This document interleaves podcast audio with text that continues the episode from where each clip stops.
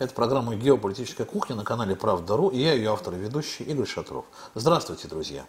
В нашей студии с уважаемыми экспертами мы беседуем о внешнеполитических интересах, которые с течением времени могут меняться, но всегда остаются главным основанием для принятия решений на международной арене.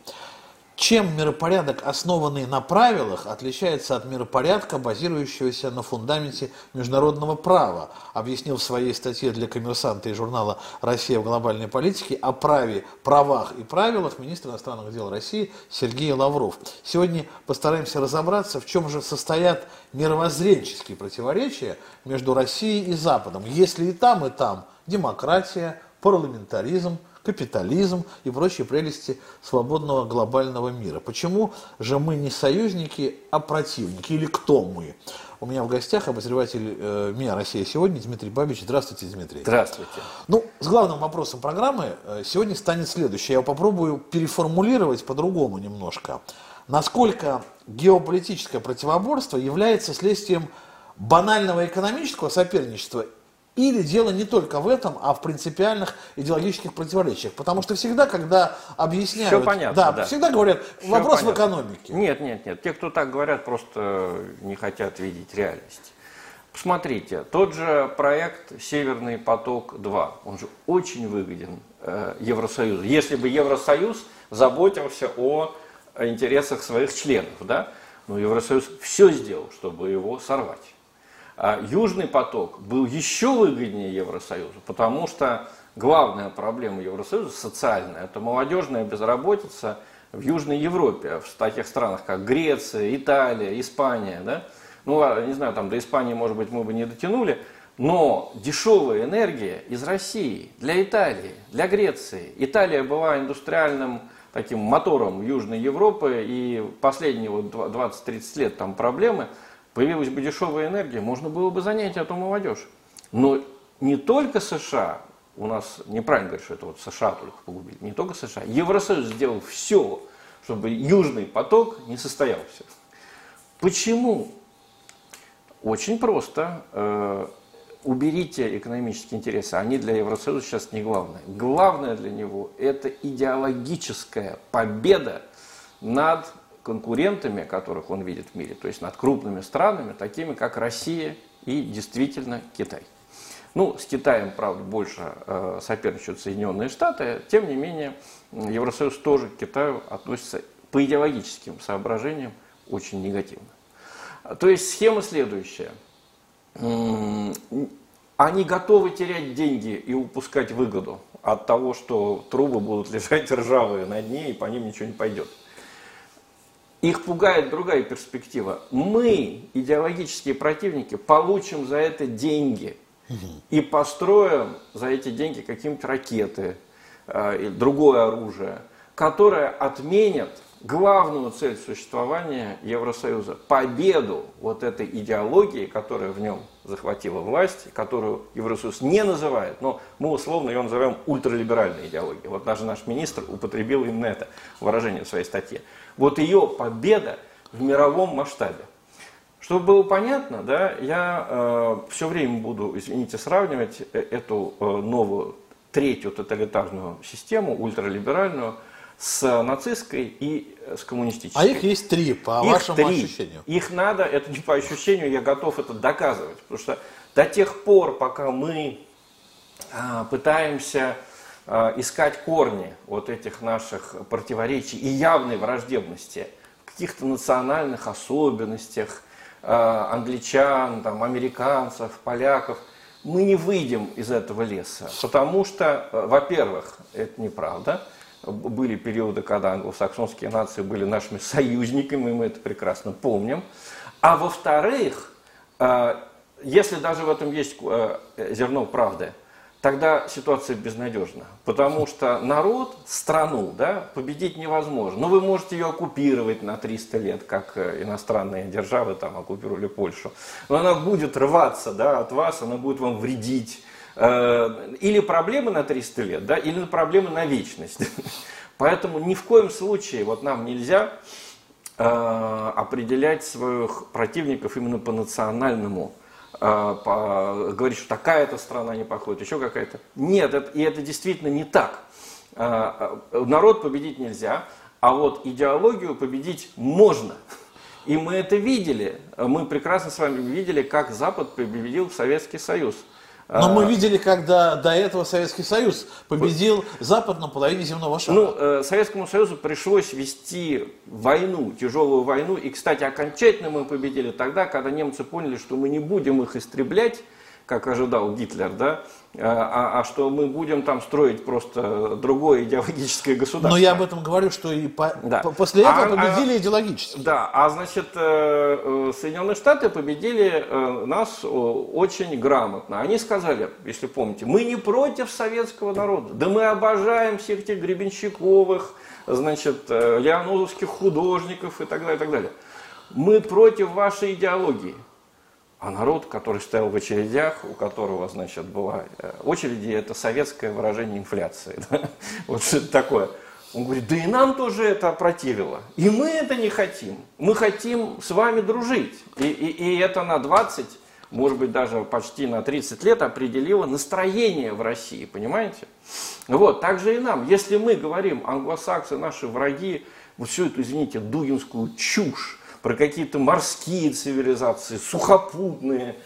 Э, что, Германия была морская цивилизация, она нас чуть не угробила в середине 20 ну, ну, века. Ну, далеко нет, конечно. Конечно, нет, это чушь. Э, и это чушь безнадежная, вот еще в чем проблема. Ну что, мы будем уничтожать э, атлантистов, значит, в открытой борьбе, да?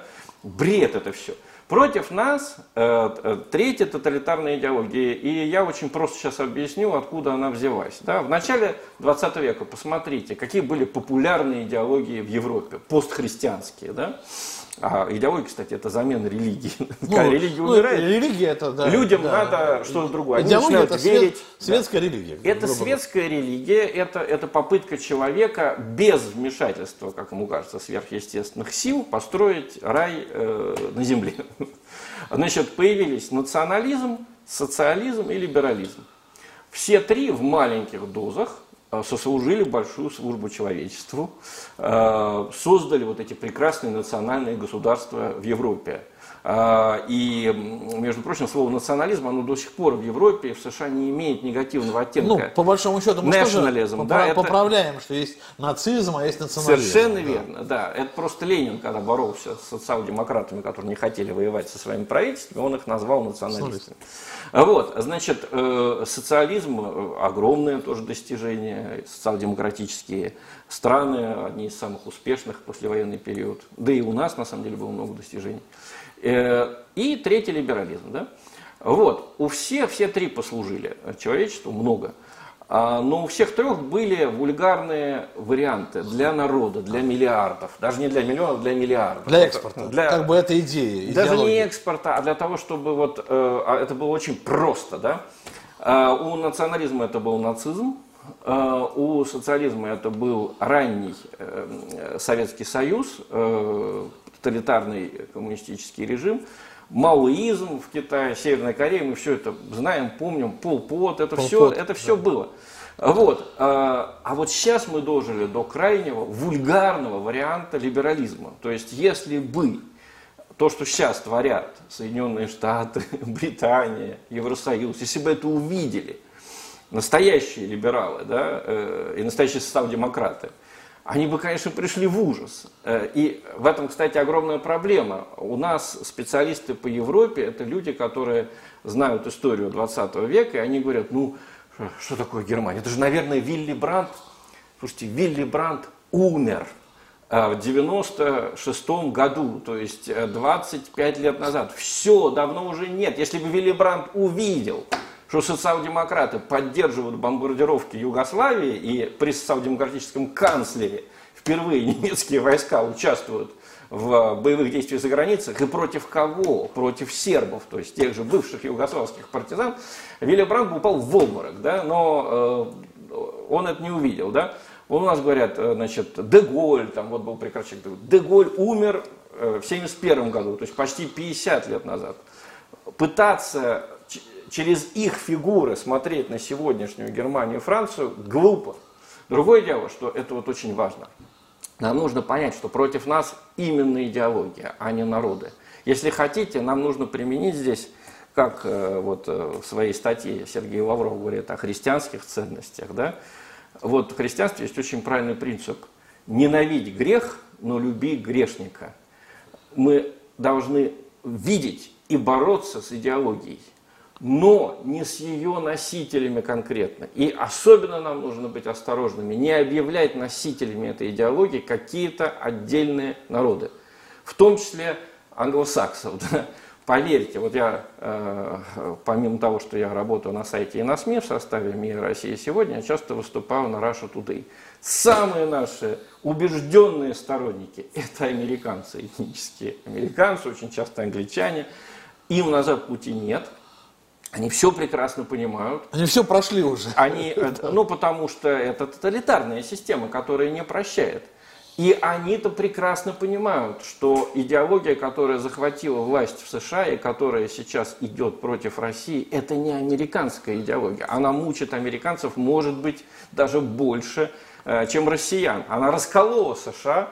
Никогда в США не было такого раскола, такой ненависти одной части общества к другому. Вот. Это, кстати, сейчас э, мы должны быстро пробежаться, черты тоталитарных идеологий и коммунистической, и нацистской, и ультралиберальной. Первое. Тотальное отрицание прошлого. Вот все, что было до нас, кроме наших непосредственных предтеч, то есть э, у коммунистов это были значит, Карл Маркс, э, Энгельс и, соответственно, Пугачев, Разин, декабристы да, с народниками, все остальное муть все остальное тлен, выбросить вместе с этими церквями, попами и прочим. Да? У немцев все, кроме вот э, Шарльгорста, Генейзенау, генералы, э, сражавшиеся значит, за единую Германию, вот это самое объединение Германии, э, древний Зигфрид, аналог значит, Пугачева, только он других бил, да? не, не дворян, а значит, другие народы. Вот, вот все остальное выкинуть. Да? У нынешнего ультралиберализма – Такое впечатление, что в истории США ничего не было, кроме борьбы негров за свои права. И, соответственно, все надо переименовывать, надо убирать Колумба, надо убирать Вашингтона, надо убирать все это white privilege, то есть буржуазию на языке коммунистов, и возвеличивать только э, значит, тех людей, э, которые наши идеологические предшественники. Даже Мартин Лютер Кинг не подходит, потому что он был христианский проповедник. А все тоталитарные режимы ненавидят традиционные религии. А, христианство, и ислам. Почему? А, они сами по себе являются светскими религиями и воспринимают традиционные религии как опасных конкурентов. К тому же традиционные религии как раз призывают, если вдуматься, а, к умеренности, к доброте, к бесконфликтности. Это не то, чего хотят тоталитарные идеологии. Они наоборот строятся именно на конфликте – именно на противопоставление людей. Поэтому первое отрицание истории. Второе, обязательно находится в прошлом угнетенный класс, именем которого можно угнетать нынешних э, политических оппонентов. Но у большевиков это был пролетариат и трудовое крестьянство. Их именем можно было лишить избирательных прав священников, их потомков, значит, дворян, э, дворян эксплуататорские классы. И вообще ввести диктатуру, они говорили пролетариат, а на самом деле свою. Да? Вот. Таким же образом э, в США, вот почему у нас все удивляются, почему вы так, э, зачем американцы так увлекаются расовой и гендерной тематикой. Это возможность выделить вот эти угнетенные в прошлом классы, значит, соответственно, ну, по э, черно, чернокожих и обязательно секс-меньшинства.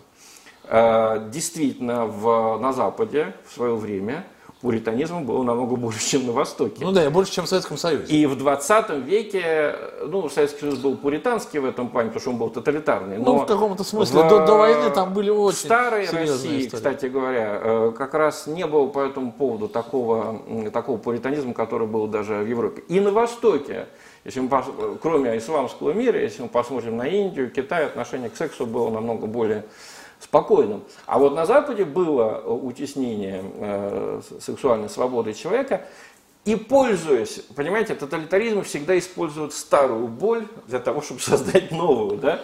Э, большевики пришли к власти к 17 году именем трудового крепостного крестьянства, которого Который не, не было, было уже 56 лет.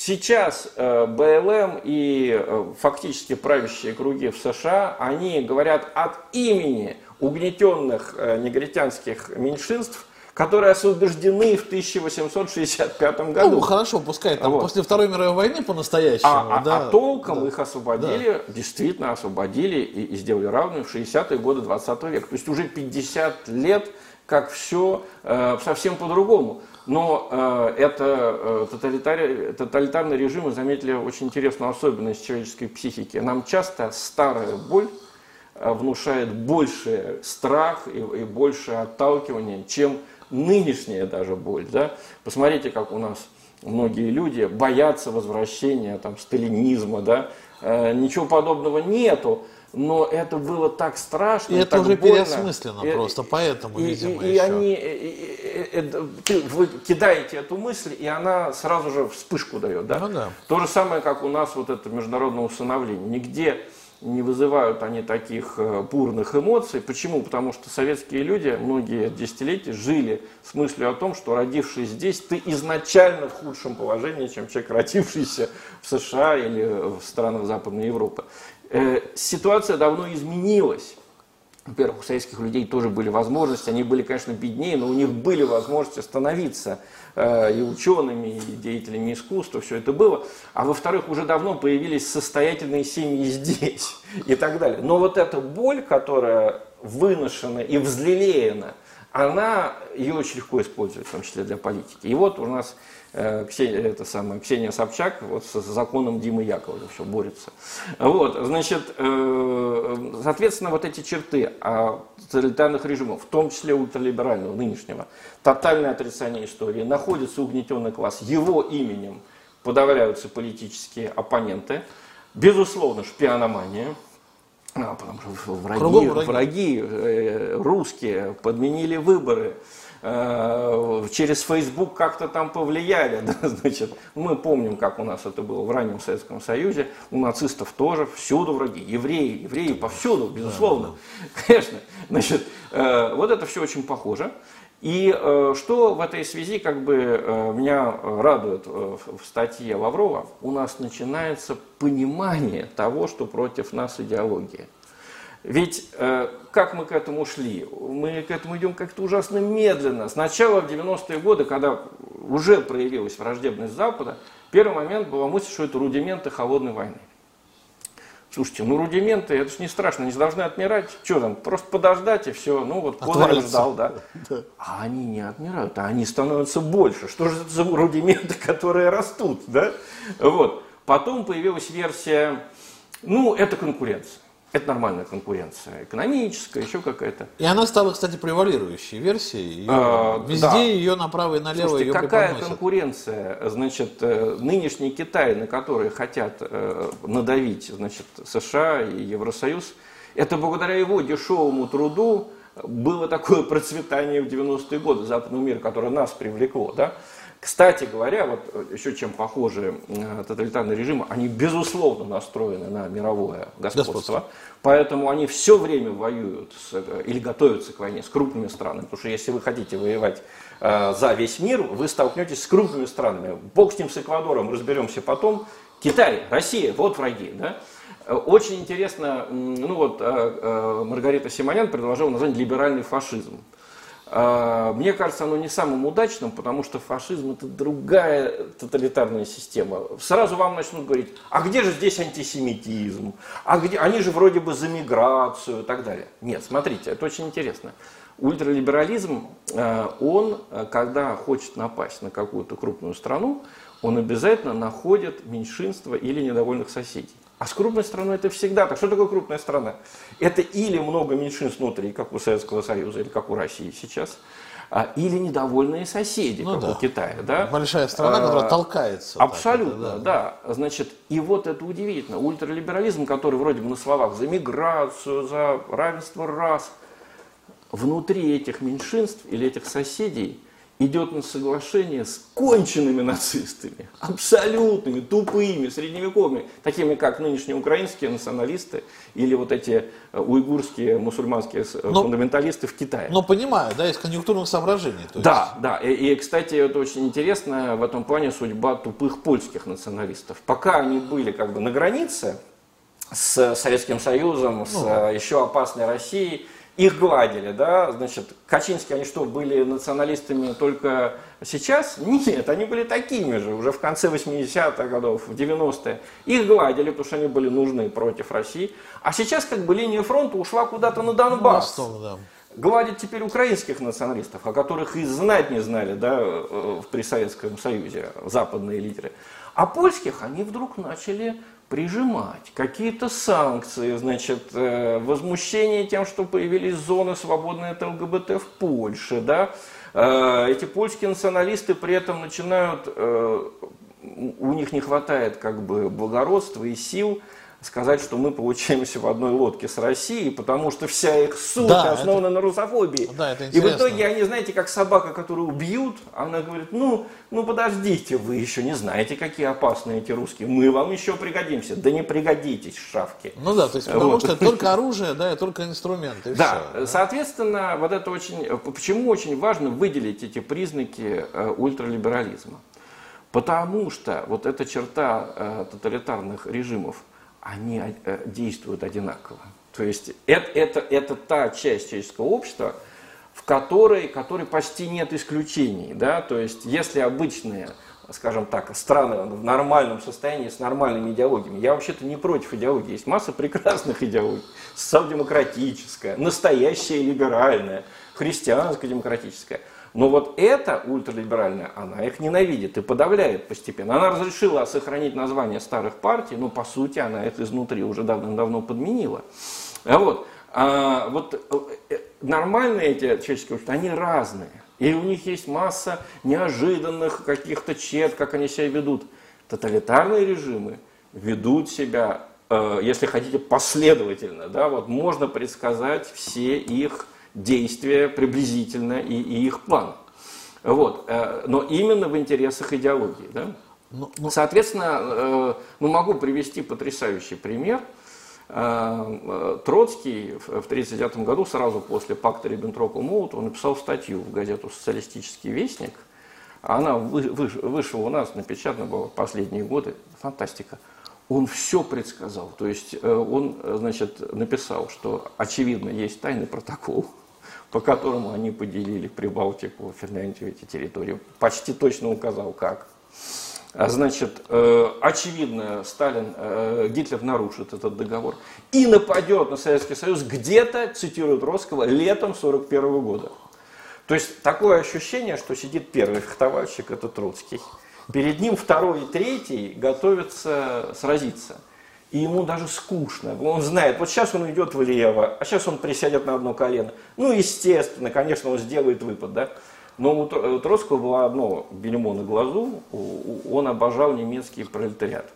И в конце этой статьи, гениальной, где он все предсказал, он пишет, значит, Гитлер нападет летом 41 года, но тут немецкий пролетариат восстанет – и сбросит Гитлера, значит, свергнет. На, на, наивный человек да, э, оказался. Это, он оказался, понимаете, все видит, только одна вот у него точка катаракта. Он же все-таки, ну, да. он же все-таки коммунистический, э, тоталитарный теоретик, да, Троцкий. Поэтому он не может не верить в этот самый дурацкий немецкий пролетариат, который на самом деле служил Гитлеру до Э, последнего часа, да, потому что э, как бы нацистская э, идеология заменила для него коммунистическую. Просто если вот мы уже видим сейчас и в статье Лаврова, и в заявлениях Путина осознание вот этого происходящего, да, почему, во-первых, так долго мы к этому шли, и почему сейчас мы не переходим к каким-то решительным действиям, почему мы пытаемся в чем-то убедить, где-то подстроиться, где-то действительно сослаться а на экономику. Просто, очень просто. Во-первых, Советский Союз в последние ну, где-то 25-30 лет своего существования точно уже не был идеологическим государством. Так. То есть был фасад, ну, вспомните, да, себя. Да нет, понятно. Как, что такое... разговоры и даже, и даже статьи перестроечного периода, когда люди высказывали, в общем, то, что хотели высказать при застое. Веры в то, что эта система экономически эффективнее западной и так далее, ее не было ни в интеллигенции, ни даже в нижних э, рабочих кругах ее почти уже не было. Это был фасад, и в, в этой системе, значит, э, идеологию определял практически лидер. То есть приходил Горбачев и говорил, так, классовые ценности ерунда, общечеловеческие, социально-человеческим лицом и так далее. Все становились в стойку смирно, и, конечно, конечно, конечно. Вот. Потом приходил Ельцин и говорил, не-не-не, социально-человеческим лицом не надо. Э, либеральные ценности, свободная Россия, все, все становятся и, действуют соответствующим образом. А значит, соответственно, у наших лидеров, вот этого поколения, Лаврова, Путина, у них сложилось впечатление, что идеология вообще не может править. Она вообще чистый соус, да, она, Ах, не, вот что. она не главная, да. Главное это человек, который пришел к власти, у которого есть юридические инструменты э, укрепления этой власти. А дальше под него подстраивается идеология. Я думаю, на этом были основаны, э, как казалось, совершенно необоснованные надежды, что Трамп сумеет повернуть э, значит, э, внешнеполитический курс Соединенных Штатов и примирить с Россией. Я думаю, что Трамп искренне этого хотел и до сих пор этого хочет, да, при всей моей антипатии к нему, да, у него много... Это обычный американский националист. Но правил-то страной и правит не Трамп и, не Байден, ей давно уже правят вот эта самая ультралиберальная идеология. И когда Трамп избрался, а избрали его те люди, которые эту идеологию не любят, они могут, не могут даже сформулировать, у них какие-то мифы да, в голове про каких-то этих самых педофилов, демократов и так далее, но они чувствуют, что какая-то э, сила их гнетет, и они избрали человека, который точно не был человеком этой идеологии. Трамп действительно не человек ультралиберальной идеологии, он ее просто не понимает, он ее путает с марксизмом, ага, ему кажется, что это какие-то да. коммунисты, да. Вот. Но э, как только он появился, ему эта идеология сказала, ты кто такой? Ты победил на выборах, нам плевать на эти выборы. Ты, э, значит, э, фашист, и будешь сидеть тихо, да. Все твои решения мы будем блокировать через суды, через Конгресс, э, через э, прессу крайне негативно к тебе настроена. И вот это и есть свобода прессы. Вот. И, и мы видели, да, как э, президент Соединенных Штатов отключили от э, Твиттера, и так далее, потому что правит-то не он, а правит идеология, правит неизбранный лидер. И даже вот нынешняя встреча в Женеве, теперь становится ясно, что вот это хамство Байдена, да, уподобление Путина, убийца, это он так сделал эту встречу возможной, понимаете? Э, чтобы поехать на встречу с врагом этой идеологии, ему пришлось всячески лично э, врага этой идеологии демонизировать, чтобы доказать, что, ребята, я, я против него, да. И только тогда ему сказали, ну ладно, иди, может, там ты его подвинешь в какую-то выгодную нам сторону. Но выгодная им сторона это, чтобы Россия поссорилась с Китаем, э, и таким образом эта идеология могла бы разгромить этих двух китов э, поодиночке. Да? Вот. Э, и вторая причина, почему наша элита так долго не верила в это, понимаете, ну, в это же страшно поверить, потому что Почему? наша элита не готовилась к такому развитию событий. Она готовилась э, увидеть Запад таким, каким он был в 70-е, 60-е годы. И встроиться Свободным, просто. встроиться. Просто, просто встроиться. И отправить, отправили туда учиться детей, постарались войти в капитал западных предприятий. Ну, то есть Петр Первый а западная современная капитал... версия. Ну, совершенно верно. И, и это было бы прекрасно, если бы на Западе случайно так оказалось. Именно в это время не победила эта идеология. Кстати говоря, я бы хотел это отметить. Сами по себе эти страны, и Америка, и Британия, и Франция, и Германия, это прекрасные страны. Это действительно наши а, они в культурном отношении близкие. близкие да, Безусловно, Россия европейская страна. В культурном да и, плане. Да, да, да и наши страны Центральной Азии, э, те же самые Казахстан, значит, э, даже новый нынешний Узбекистан, они не враждебны Западу. Никаких этих самых гуннов и э, диких орд на Востоке давно нет. Вот чем все дело-то, да? Ими пугают, значит, ультралибералы и польские националисты, пугают свое население, хотя, ну, поезжайте, посмотрите в Бишкек, поезжайте. Это страны, которые тоже развиваются, они хотят войти в круг э, э, благополучных стран, и они многое для этого делают. И это страны мирные, да, на что указывает Лавров – на встречах ОДКБ, Организация договора по коллективной безопасности, вы не услышите таких слов. Враждебное нам государство, там, значит, такое-то, да? Там только э, борьба с терроризмом, борьба с общими вызовами и мир, мир, мир, да? В отличие от НАТО и Евросоюза. А, что это такое? Ну, многие люди у нас, у нас в России, как и в Польше, люди эмоциональные, они говорят, Азия всегда была прекрасна, а Европа всегда была, значит, агрессивна. Да здравствует Золотая Орда, долой Европу. Ребята, это, это, это было не всегда так, как теперь. Да, не переносите реалии сегодняшнего дня на прошлое. Да? Европа прекрасные континенты, великолепная территория, да, и великолепные страны. Но сейчас они под властью а, радикальной, экстремистской, если хотите, идеологии. А и Азия не под ее властью. В итоге Азия сейчас мирнее Европы. Но так получилось. Так вопрос в том, что э, мы не понимали этого, но, может быть, мы еще не понимали, почему. Потому что э, источник этой идеологии где-то скрыт э, либо в уставах транснациональных корпораций, которым она, которых она устраивает, либо в какой-то, не знаю, в каком-то теневом правительстве мира. Где, где этот источник находится? Нет, ну, дело в том, что это все достаточно открыто, что ну, источник этих всех вещей как я сказал, это огрубленная, вульгаризированная народная версия либерализма. То есть либералы увидели какую вещь. Зачем ему это понадобилось? Сейчас, смотрите, да, да. да, смотрите, они смотрят, значит, люди смотрят, какие страны после войны успешные. Швеция, Финляндия, значит, Германия. А, это были страны, управляемые либералами, да, значит, права женщин, права меньшинств э, пробивались, значит, э, помощь э, э, э, людям, которые прежде значит, преследовались, разрешение сексуальных каких-то свобод. Да? Как думает народ? А чуть мало, да, чуть мало, надо побольше, да, ведь кашу маслом не испортишь. Давайте-ка, значит, объявим что вообще гомосексуализм это лучше, чем нормальные отношения, да? Давайте-ка доведем это дело до конца. Значит, что там э, женщины у нас голосуют, имеют равные права? Пусть они у нас на мужчин доносят, как вот этот самый МИТУ, да? Давайте, хорошая же вещь, значит, довести до конца. Ну, то же самое, как с коммунизмом. В принципе, идеи э, конца XIX века социалистические были прекрасные идеи, и они действительно э, во многом обогатили жизнь людей. Вот сама идея, откуда они возникли. Поликлиники, да, чтобы не доктор ездил по этим самым деревням, а привозить людей в здание, где есть все оборудование, через которое можно провести тысячу человек, и точно диагностировать у этой тысячи, вместо того, чтобы доктор ездил бы за безумные деньги, там, лечил каких-то богатых, да, и как, как он с собой привезет оборудование. То есть идея вот этого коллективного обслуживания, коллективного лечения, коллективного образования, она была правильная.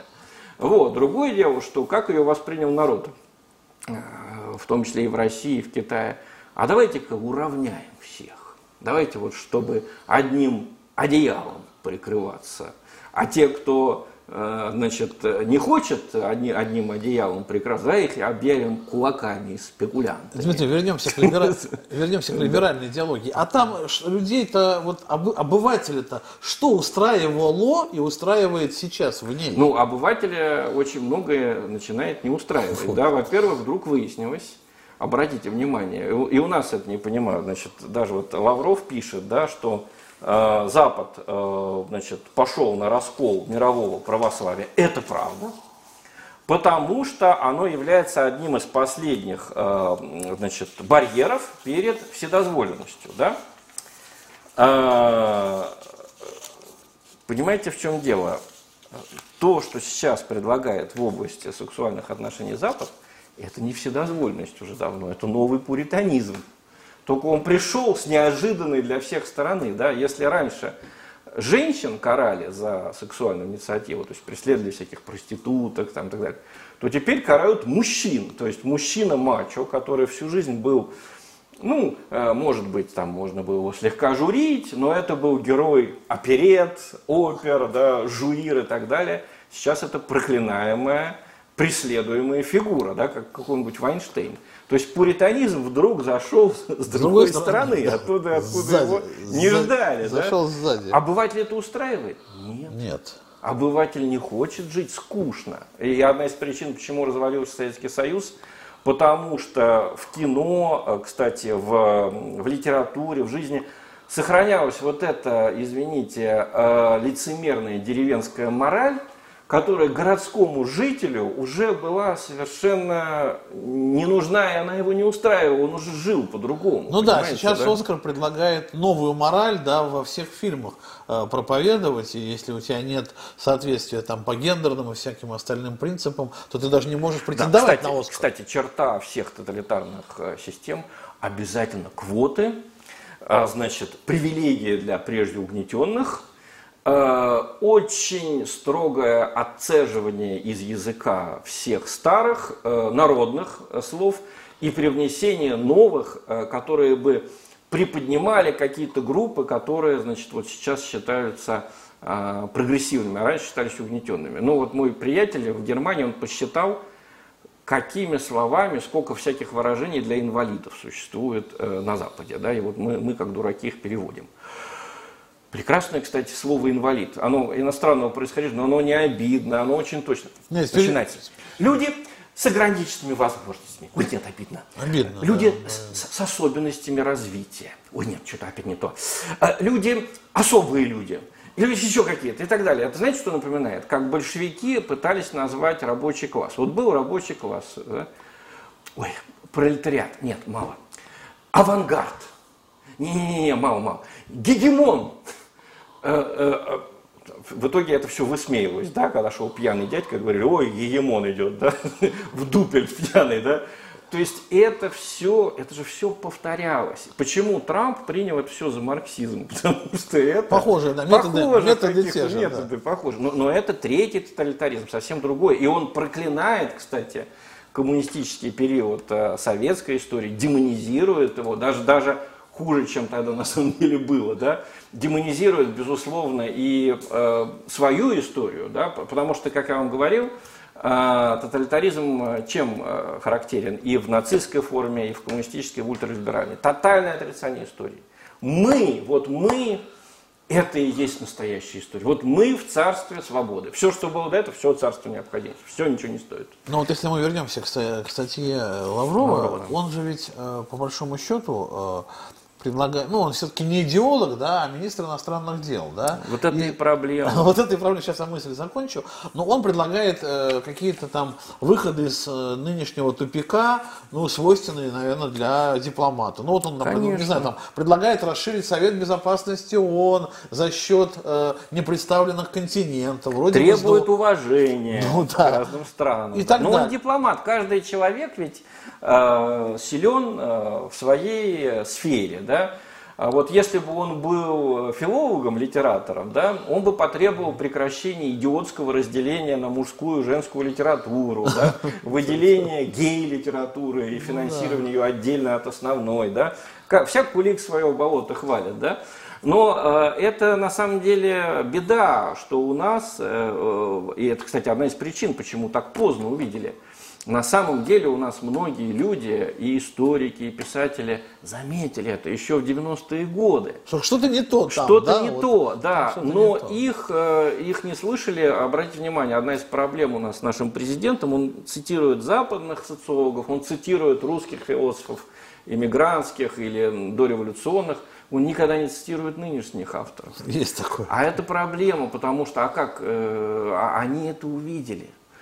А, но их игнорировали. Запад, понятно, почему их игнорировал. Запад очень любит всех зачислять сразу же в в эти conspiracy theories, значит, теория, сторонники теории заговора. заговора. И, к сожалению, такие люди, как Дугин, Западу помогают, потому что, создавая вот все эти фантомы, да, э, значит, против нас морские цивилизации, а за нас сухопутные и так далее – он себя и нас выставляет на посмешище. То есть Запад говорит, а, смотрите, смотрите, какой бред, да, там какие-то евреи, какие-то, значит, там э, э, морские цивилизации. Да и это же идиот. Давайте, давайте к нам, значит, против нас одни идиоты.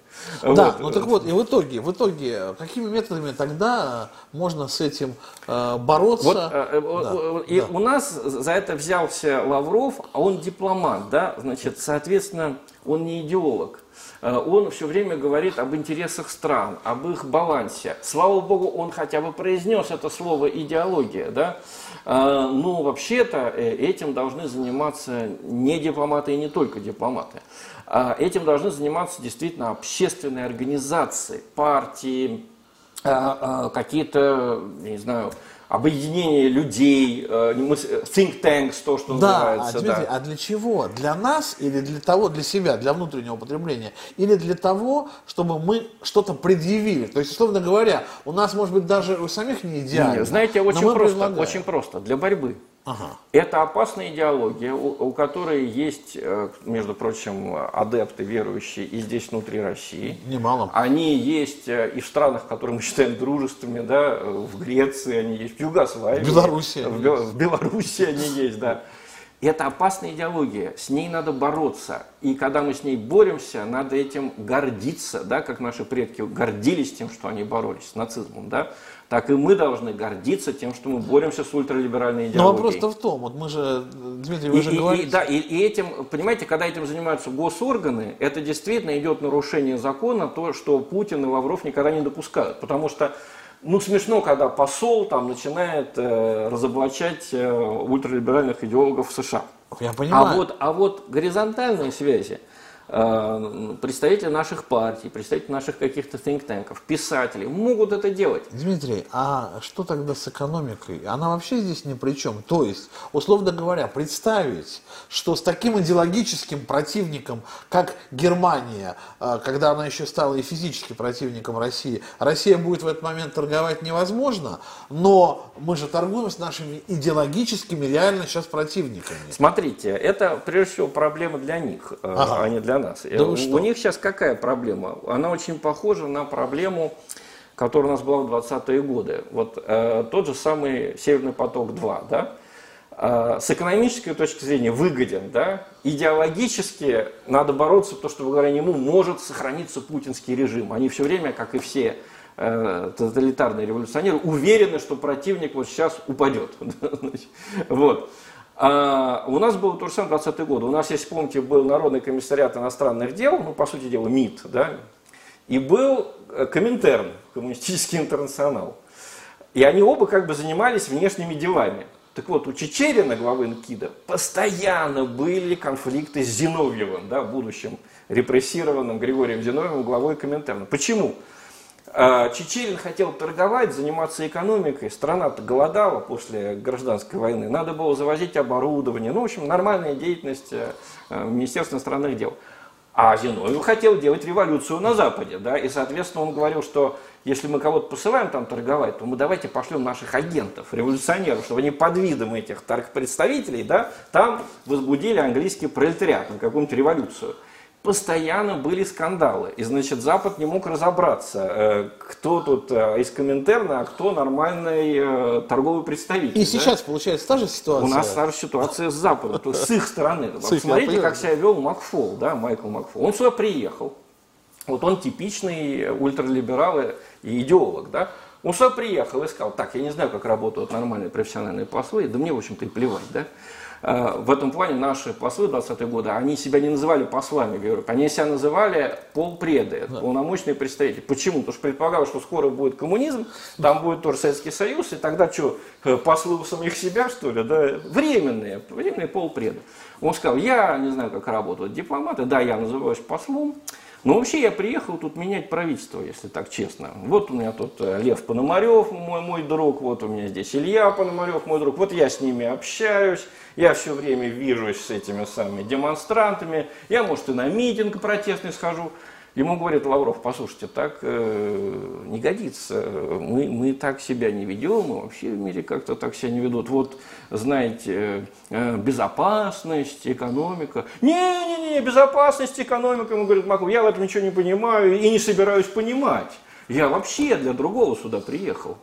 Но в итоге произошла полная, как говорят, раскоммуникация. То есть его, помните, не приглашали в МИД. Ну да. То есть не... его не приняли там, ему сказали. Где его должны были принять. Да, значит, да. Ты, ты, ты не посол, ну, значит, ты не посол, да. ты не ходишь в МИД, сидел Где общаешься там. с оппозиционерами. Вот, но другое дело, что он и не посол, и, и не революционер, да, потому что посол, по идее, не должен быть революционером. Да? Так вот, в данной ситуации э, на нашей э, стороне поля мяч или на стороне Запада? А, ну, на стороне стороне Запада, вот нужно понять такую вещь, значит, на стороне Запада сейчас, со стороны Запада э, идет безумие. То есть это, это прекрасные страны и хорошие люди, в основном находящиеся в состоянии идеологического безумия. Вот, да, ранний Советский Союз, маоизм, вот это должно нам вспоминаться, да, Германия 30-х годов. Э, с ними надо, э, как по-христиански, любить грешника, ненавидеть грех. Э, общаясь с ними, надо все время иметь в виду и, и им сказать, что мы, общаясь с вами, это имеем в виду. Ваша идеология экстремистская, радикальная, она вас угнетает, мы это знаем, мы будем говорить, э, да, значит, э, о торговле, об экономике и так далее, имея в виду, что вы не являетесь свободными странами. Вот как мы должны говорить. Да, я понимаю, что это звучит смешно, потому что они со своей стороны применяют. Говорят, да, Но на самом-то деле, ну посмотрите, где, где более широкий спектр высказываемых мнений, да, где э, существует э, реальная свобода религии, можно говорить, я верю в Бога, можно говорить, я не верю и так далее. Трудно у представить. Нас это, у нас этого спектра, у нас этот спектр сейчас шире. Трудно представить, что так мы говорим о России сейчас. Так да, получилось. Ведь когда-то это было совершенно не про Нет, нас. а, так в том-то и дело, что жизнь меняется, да, то же самое как не могли поверить многие люди, которые любили Россию в Европе, на Западе, они не могли поверить, что после 17 года а, она стала настолько другой страной. Когда э, Набоков приехал в 1940 году в США к критику Эдмунду Вильсону и стал говорить, что значит, э, ну, насчет России. Прекрасная литература, великолепная страна, но сейчас там находиться опасно. Мои родственники, если приедут туда, погибнут. А ему Вильсон сказал, ну, сочиняешь. Как-то, может быть, страна, где был Толстой, где был Тургенев. Наверное, у вас просто произошло, ему сказал Вильсон, понижение социального статуса, и вы обиделись. И поэтому вот сочиняете про то, что этот Сталин такое чудовище, да? Ну, в общем, вот. да, дело не только... То же самое, как нам приезжают. Вот у меня есть знакомая, она, э, значит, сторонница Джулиана Ассанджа из Новой Зеландии. Вот, она приехала, э, попросила политическое убежище. Ее отправили к Ганушкиной. Представляете, да, вот эта либеральная правозащитница. И Ганушкина ей сказала, ты притворяешься, Новая Зеландия прекрасная страна, и я тебе никакого статуса, не то что статуса, гнать тебя отсюда поганой метлой. Ну, если вот даже, такая история. Если даже экс-советник Рейгана приехала к нам, да, вот, и так, э, говорит, что я не могу жить в этой... В этой так в этих, это массовое ей, явление. И ей как раз уже, в любом случае, она это знает, о чем явление, говорит. Массовое явление. Ну что, время подошло к концу. Разговор можно продолжать было еще не один час. Если вы что-то не поняли из того, что мы тут говорили, обязательно прочтите прежде статью Сергея Лаврова о праве, правах и правилах. Это очень интересный э, фундамент был для нашего э, разговора, хотя говорили мы на более э, широкие, широкие темы, да, и развивали мысли Сергея Лаврова, которые он не может сам развить в связи с своим, ввиду своего статуса. Да, он все-таки дипломат, а нам нечего бояться. Мировоззренческие противоречия между Западом и Россией мы сегодня обсуждали с обозревателем МИА России сегодня Дмитрием Бабичем. Спасибо, Дмитрий. Спасибо. Я Игорь Шатров. Это была программа «Геополитическая кухня» на канале «Правда.ру». Берегите себя и своих близких. До встречи.